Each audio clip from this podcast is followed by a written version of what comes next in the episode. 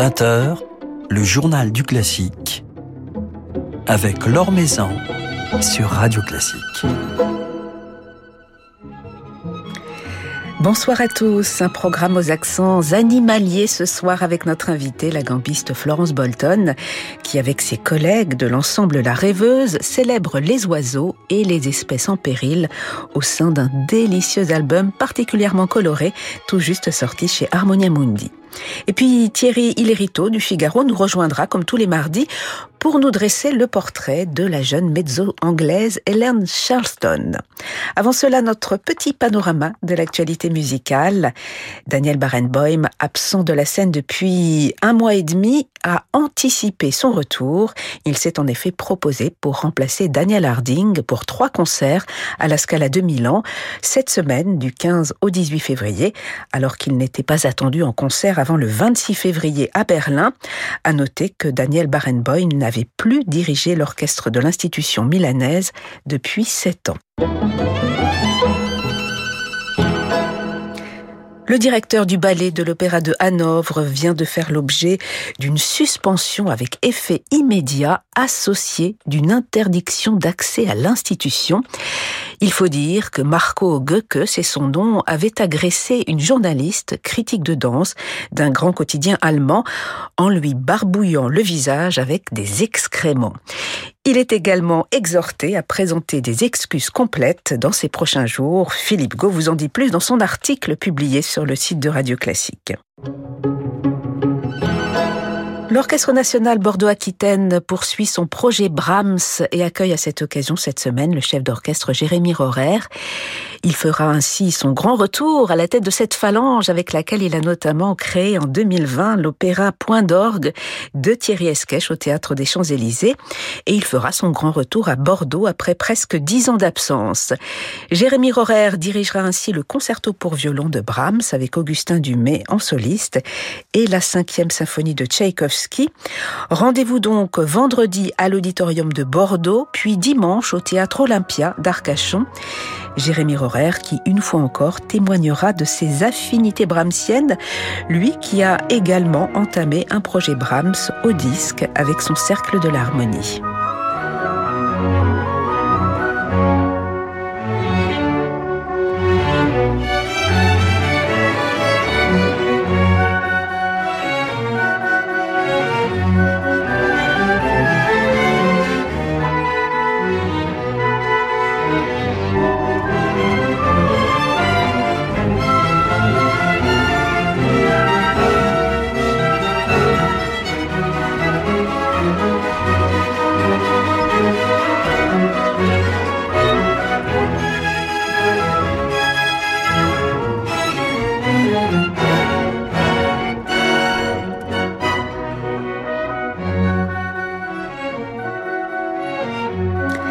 Notes de la première symphonie de Brahms par Jérémy Rorer et le Cercle de l'Harmonie. Jérémy Rorer qui dirigera Brahms et Tchaïkovski à la tête de l'Orchestre national Bordeaux-Aquitaine vendredi soir à l'Auditorium de Bordeaux et dimanche soir au Théâtre Olympia d'Arcachon. L'Or Maison sur Radio Classique. C'est une invitation à tendre l'oreille, à prêter attention à la poésie de la nature incarnée par les chants d'oiseaux que nous proposent les musiciens de l'ensemble La Rêveuse dans un nouvel album, un magnifique album intitulé Le concert des oiseaux, tout juste sorti chez Harmonia Mundi, un programme original, touchant et plein de fantaisie que nous allons évoquer ce soir avec celle qui l'a conçu, Florence Bolton. Bonsoir. Bonsoir. Alors cet album, euh, il nous séduit, il nous alerte en même temps, dans la mesure où il est aussi question, et on va l'évoquer, d'animaux en péril, d'oiseaux, de, différentes espèces en voie d'extinction. C'est donc à l'origine d'une démarche à la fois artistique et, écologique, on peut le dire comme ça? Oui, tout à fait. On était fiers euh, finalement de créer ce projet, puisque en, art contemporain, on trouve quand même pas mal de, choses qui alertent sur le, les problèmes liés à l'écologie. Et la musique n'est pas si représentée, on en trouve un peu, mais c'est pas la majorité des choses. Et on se disait que ça serait peut-être bien d'apporter aussi notre pierre à l'édifice et de montrer que même avec la musique, on peut militer pour l'écologie. Mais justement, en tant que musicien habitué à, voyager, en général, les musiciens ont une empreinte carbone euh, relativement conséquente. Est-ce que vous avez l'impression de faire un peu plus attention aujourd'hui euh, par rapport à l'écologie et puis euh, par rapport aussi à toute la sensibilisation que vous pouvez faire, notamment auprès des jeunes, puisque vous donnez de très nombreux concerts pour le jeune public?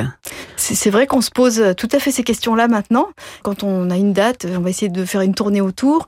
Par exemple, avant, on se posait pas la question, on nous demandait d'aller jouer à l'autre bout du monde pour une date, on réfléchissait même pas, on disait oui super on y va. Et maintenant euh, on a tendance à dire bah non s'il n'y a pas d'autres dates autour on va pas faire tout ça euh, prendre un avion euh, juste pour une heure de concert ça paraît complètement fou Alors on va se plonger dans, dans, ce bel album, Le concert des oiseaux, avec vous, Florence Bolton. Cet album, euh, c'est l'occasion euh, de raconter une histoire comme vous aimez le faire, puisque très souvent vos albums, ils sont thématiques, ils nous plongent dans une ville ou dans une période particulière de l'histoire. Et ici, c'est l'occasion de raconter une histoire, mais à travers des couleurs très variées, puisque cela va de, de la musique baroque, un genre auquel on vous associe tout naturellement, jusqu'à la musique du XXe siècle et même la, musique contemporaine. Vous aviez envie de mettre en avant différents éclairages, de vous exprimer dans, des styles très différents à travers une, thématique, un fil conducteur. Hein. Oui, tout à fait. On avait envie de, montrer différents éclairages dans le temps autour de, des rapports de l'homme et des animaux. C'est vrai qu'à la période baroque, par exemple, on n'a aucune idée euh, du fait que les animaux euh, puissent être en péril à l'époque du milieu du disque, où on est autour de compositeurs du XXe siècle, Saint-Saëns, euh, qui écrit son carnaval, on a un regard un peu amusé sur les animaux, ils sont drôles, euh, voilà, mais il n'y a pas de côté dramatique non plus. Et puis avec ce Carnaval des animaux en péril, écrit par Vincent Bouchot, qui est un avatar contemporain du Carnaval de Saint-Saëns, là, euh, la question, on ne peut plus l'éviter et on, on, se la pose de face. Oui, puis c'est l'occasion de rappeler que finalement les oiseaux ont de tout temps et jusqu'à aujourd'hui inspiré les compositeurs. Oui, beaucoup plus que d'autres animaux. C'est vrai que les oiseaux, c'est euh, c'est l'exemple même de, de l'animal dans, dans la musique et parce qu'il est virtuose. Il a probablement lui-même, avec son chant, donné aux humains l'idée de, de, faire de la musique et de fabriquer des instruments et dès la préhistoire.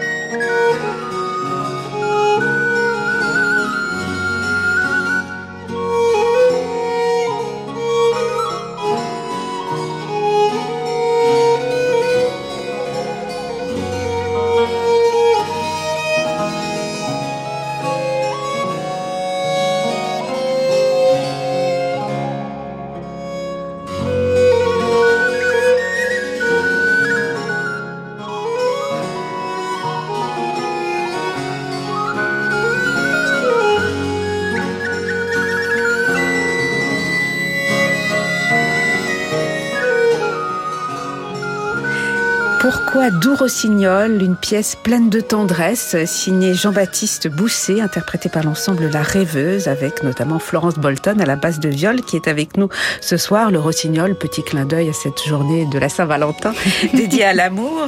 Le Rossignol, l'un des oiseaux favoris des compositeurs, comme vous l'écrivez, Florence Bolton, dans, dans la notice. Qu'est-ce qui explique cet amour des compositeurs pour cet oiseau-là en particulier? C'est son chant? Oui, le Rossignol, c'est le grand virtuose. Alors les oiseaux sont tous virtuoses, mais le rossignol c'est un des plus virtuoses. Et puis euh, c'est un oiseau poétique aussi, on le trouve également dans la littérature, il symbolise l'amour puisqu'il chante au printemps, euh, il a un ramage magnifique.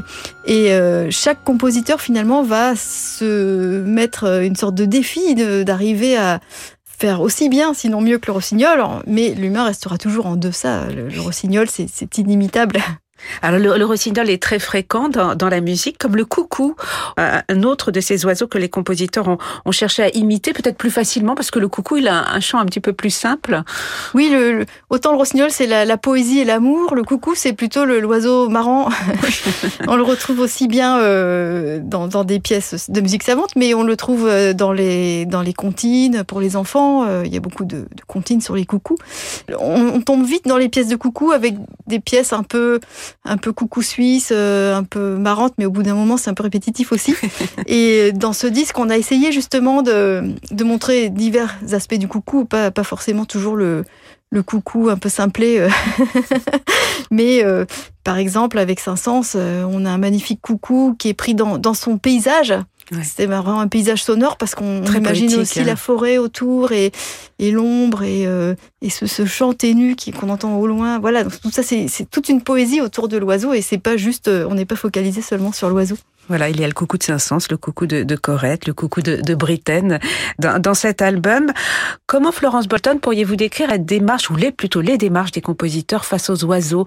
Ils ne sont pas forcément dans, l'imitation, ils sont aussi dans, dans une traduction euh, poétique, euh, fantasmée. Ils n'ont pas tous un rapport très précis d'un point de vue ornithologique. Les démarches sont différentes Oui, chaque compositeur a un peu sa vision de l'oiseau. Alors, chez les compositeurs euh, pour la voix, je pense à Clément Jeannequin, par exemple, qui écrit le chant des oiseaux.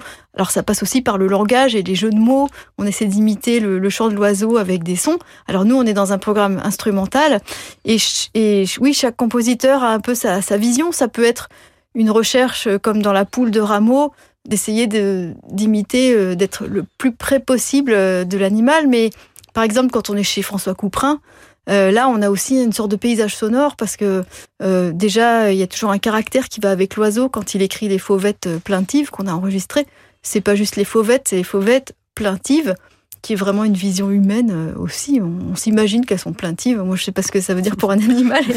Et les fauvettes peuvent évoquer des personnages euh, des humains. Oui, oui, oui, tout à fait. On a toujours eu tendance aussi dans la littérature euh, à mettre des animaux pour caricaturer les, les, humains. Et dans la musique, des fois, effectivement, on a ce côté un peu comique de l'oiseau qui va représenter telle ou telle chose. Alors, l'un des charmes de, de, cet album, de ce programme, de votre ensemble, La Rêveuse, c'est son instrumentarium, puisque vous avez fait appel tout naturellement à, des flûtes. Et il y a toute une série euh, d'instruments, il y a des, toute une gamme de, flageolets, d'instruments un peu insolites, un, véritable cabinet de curiosité. Oui, alors avec beaucoup d'instruments avant, puisque les oiseaux, c'est quand même souvent des, instruments avant. Et effectivement, euh, un des instruments les plus curieux peut-être de ce disque, c'est le, le, fameux flageolet d'oiseau, euh, qui est peu connu aujourd'hui et qui a été inventé vraiment pour apprendre à chanter euh, nos airs aux oiseaux, ce qui est un peu le, le monde inversé, puisque finalement. Je suis pas sûre que ça ait fonctionné très bien. non, d'ailleurs les oiseaux, euh, bon, euh, bizarrement, ils se sont pas inspirés de nous. oui, puis on s'imagine que. alors c'est drôle parce que les humains se sont toujours imaginés que les oiseaux étaient fascinés par notre musique, ce qui est une, vraiment une version anthropocentrée. Enfin, on a toujours pensé un peu que les, les, animaux étaient comme ci, comme ça, sans trop se mettre à la place des, des animaux. Et voilà, on a eu cette idée un peu saugrenue de, de leur apprendre à chanter notre musique. Ça s'est surtout fait au XVIIIe siècle euh, avec les oiseaux de, cage et surtout des canaris, par exemple, qui étaient des oiseaux assez sociables, donc qui supportaient bien la captivité. Et donc avec ces flageolets. Hein. Avec ces fameux flageolets, ou pour les dames, la serinette, qui était un des premiers instruments mécaniques alors là, c'est vrai qu'il y a une petite misogynie sur ces instruments, puisqu'on disait dans les traités de chant, messieurs, euh, pratiquez la musique et jouez du flageolet d'oiseau. Mesdames, n'apprenez pas la musique, franchement, vous avez autre chose à faire. Donc tournez la manivelle de la serinette, ça sera bien suffisant.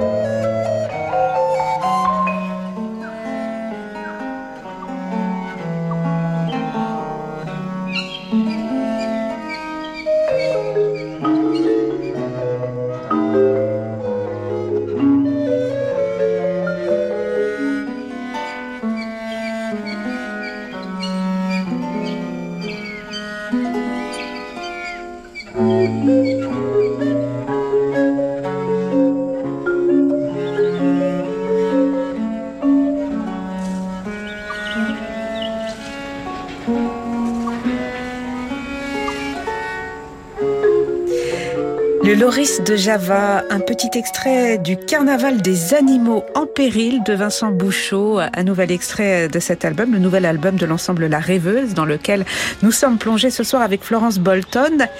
Ce carnaval des animaux en péril, c'est une réponse contemporaine au, carnaval de Saint-Saëns. D'ailleurs, on y retrouve la même fantaisie, euh, beaucoup d'humour aussi. Hein. Oui, oui, oui. Alors avec Benjamin Perrault, qui est l'autre directeur artistique de La Rêveuse, on avait envie effectivement de faire un nouvel avatar de ce carnaval, sauf que l'époque a changé. À l'époque de Saint-Saëns, les animaux ne sont pas en péril, en tout cas, on ne se pose pas du tout la question. Et puis on a des animaux un peu marrants, un peu, un peu aussi des animaux que tout le monde voit. Enfin, on a des cygnes, des poules, coques, etc. Et puis, quand on en a parlé à Vincent Bouchot, euh, on s'est dit bah, quels animaux on va prendre? C'est vrai, c'est une vraie question. Est-ce qu'on reprend des animaux un peu de Saint-Saëns qu'on retraite autrement ou... On s'est dit, enfin c'est Vincent qui a eu cette idée, ça serait drôle de prendre des animaux moches et des animaux peu sympathiques parce que finalement on prend un peu le contre-pied du, de ce qu'on voit dans les médias aujourd'hui où dès qu'on parle d'animaux en péril, il faut, il faut faire pleurer, il faut émouvoir. Donc on prend toujours des, des, petits animaux mignons, euh, on dirait des peluches, euh, voilà, des pandas, des koalas, etc. Et puis quand on y pense, c'est peut-être pas ceux-là qui sont les plus indispensables à la biodiversité, mais c'est plutôt les, les animaux euh, qu'on ne voit pas, ceux qui sont en début de chaîne, les insectes, euh, le fameux concombre de mer euh, qui est dans le, dans le disque, etc. Ceux-là, on n'y pense jamais, mais c'est ceux-là les plus importants. Donc on s'est dit pourquoi pas faire une sélection euh, d'animaux en, ce sens, en commençant par le pangolin qu'on celui qu'on a tous détesté depuis le Covid. Le pauvre, on l'a chargé de tous les maux de, ces, dernières années. Et le loris de Java, alors euh, je, me suis renseignée un peu, je ne connaissais pas. Enfin, cet animal, c'est un petit primate très mignon, mais venineux. Oui, alors il a effectivement du venin dans les coudes, mais c'est une vraie peluche. Euh, oui, il est adorable, il a des grands yeux, voilà. dans les bras. Voilà, c'est ça. Et alors le pauvre comme il est mignon, il est envoyé, euh, il est sorti de sa forêt, puis on en fait commerce comme animal de compagnie, donc il se retrouve complètement perdu dans des grandes villes. J'aimerais pas être à sa place. Alors ce carnaval, il a fait l'objet d'un spectacle que vous avez créé, Florence Bolton, avec vos partenaires de la Rêveuse à la Cité de la Musique à Paris. C'était en novembre dernier, et c'est un spectacle que vous reprenez en ce moment, notamment au Festival de Pontoise. Oui, alors c'est en fait au début le carnaval des animaux en péril, ça devait être un spectacle. Donc on était parti là-dessus. Et puis euh, Harmonia Mundi a voulu en faire un disque euh, en partenariat avec la Philharmonie dans le cadre de l'exposition Musique animale, ce qui était super parce qu'on n'a pas l'occasion de, faire un projet aussi original euh, tous les jours. Et donc le spectacle, eh bien, il vit sa vie aussi, donc il est un peu différent. On n'a pas tout à fait les mêmes musiques. Il y a de la musique baroque, euh, mais il y a toute cette équipe euh, avec euh, aussi le percussionniste Sylvain Lemaître, qui est un percussionniste contemporain. Donc c'est l'occasion de mélanger les savoirs contemporains et baroques, les instruments, les sonorités. Voilà, et il y aura une date pour euh, tous les publics le, le, 17 février, puisque vous allez donner également plusieurs représentations pour les scolaires. Jongler avec les époques, jouer de la musique baroque, mais aussi de, de la musique contemporaine, de la musique du XXe siècle, avec, et on va écouter un petit extrait tout à l'heure, des arrangements assez pertinents, très colorés de Vincent Bouchot. C'est un plaisir particulier, c'est quelque chose que vous avez envie de développer avec la rêveuse?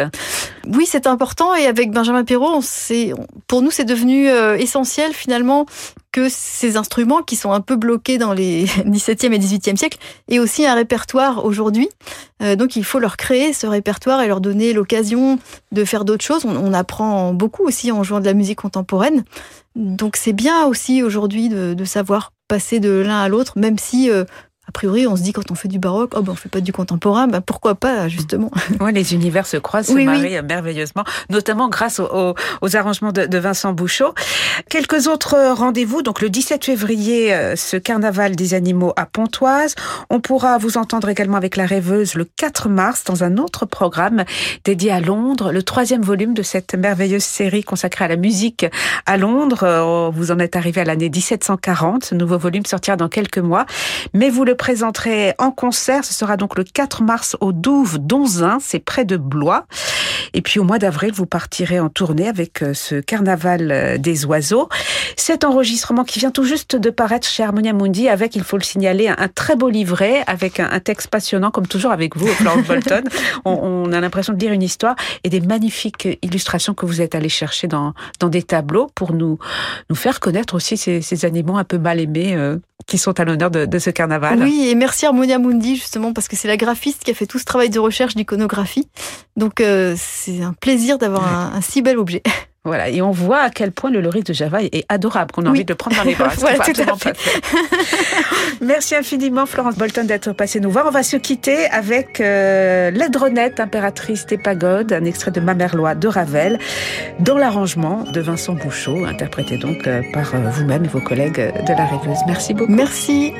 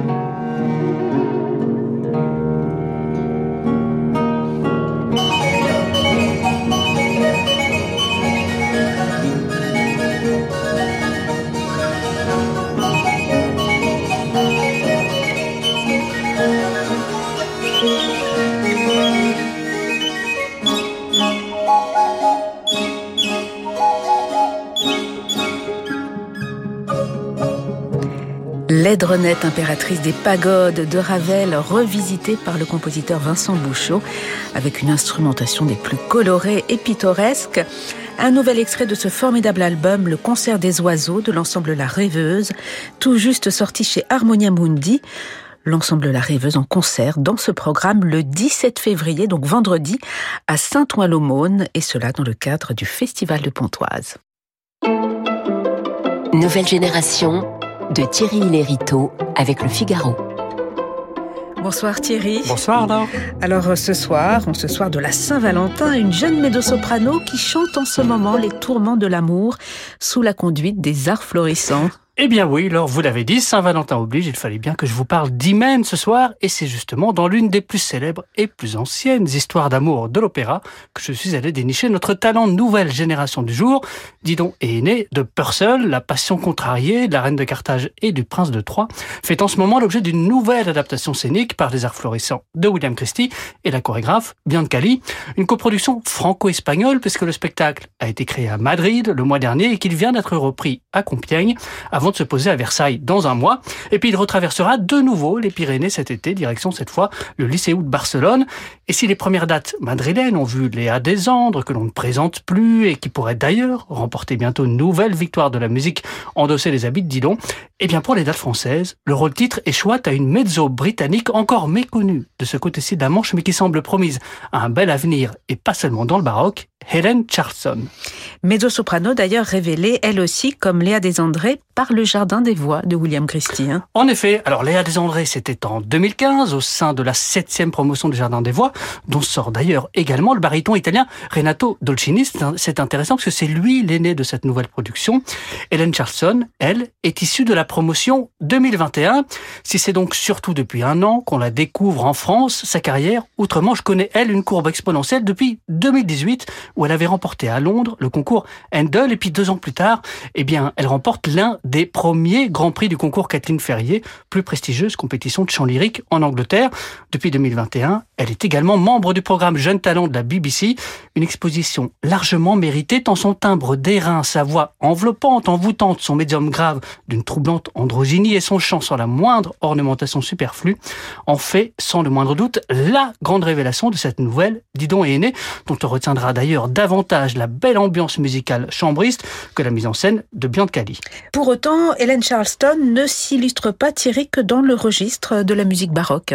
Eh bien non, celle qui a commencé le chant toute petite dans le chœur de filles de la cathédrale médiévale de Saint-Alban, c'est dans Letfordshire, au nord de Londres, et dont le père n'est autre que Terence Charleston, l'un des principaux ambassadeurs outre-Manche du clavecin, professeur et titulaire de la chaire d'interprétation sur claviers historiques du Royal College de Londres, excusez du peu.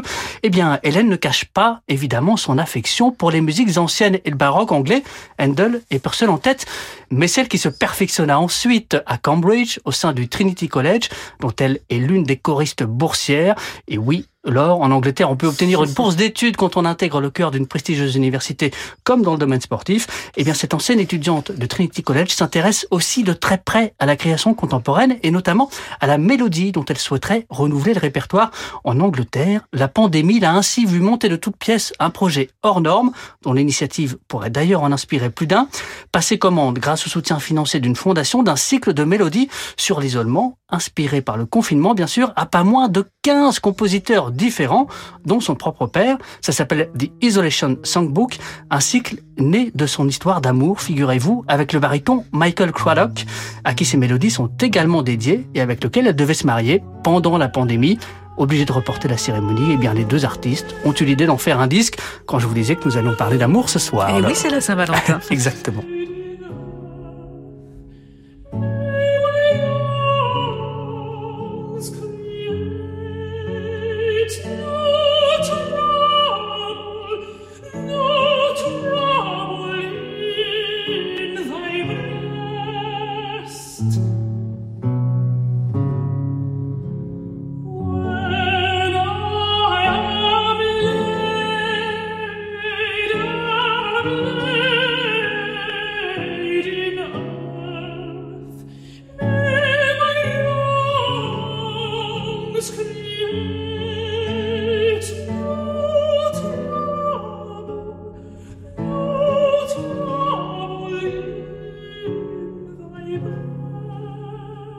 Thank you.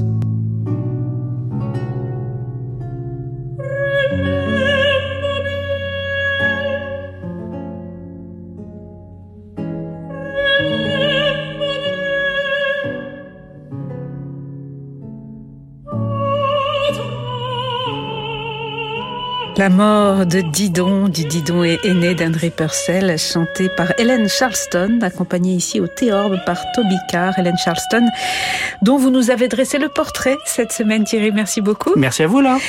Et à la semaine prochaine. Merci à Bertrand Dorini pour la réalisation de ce journal du classique. Demain, une autre chanteuse sera avec nous, Sandrine Pio, aux côtés de David Cadouche. Ensemble, ils viennent d'enregistrer leur premier disque en duo, un magnifique enregistrement qu'ils nous présenteront demain soir. Très belle soirée, soirée qui se prolonge en musique avec Francis Drezel.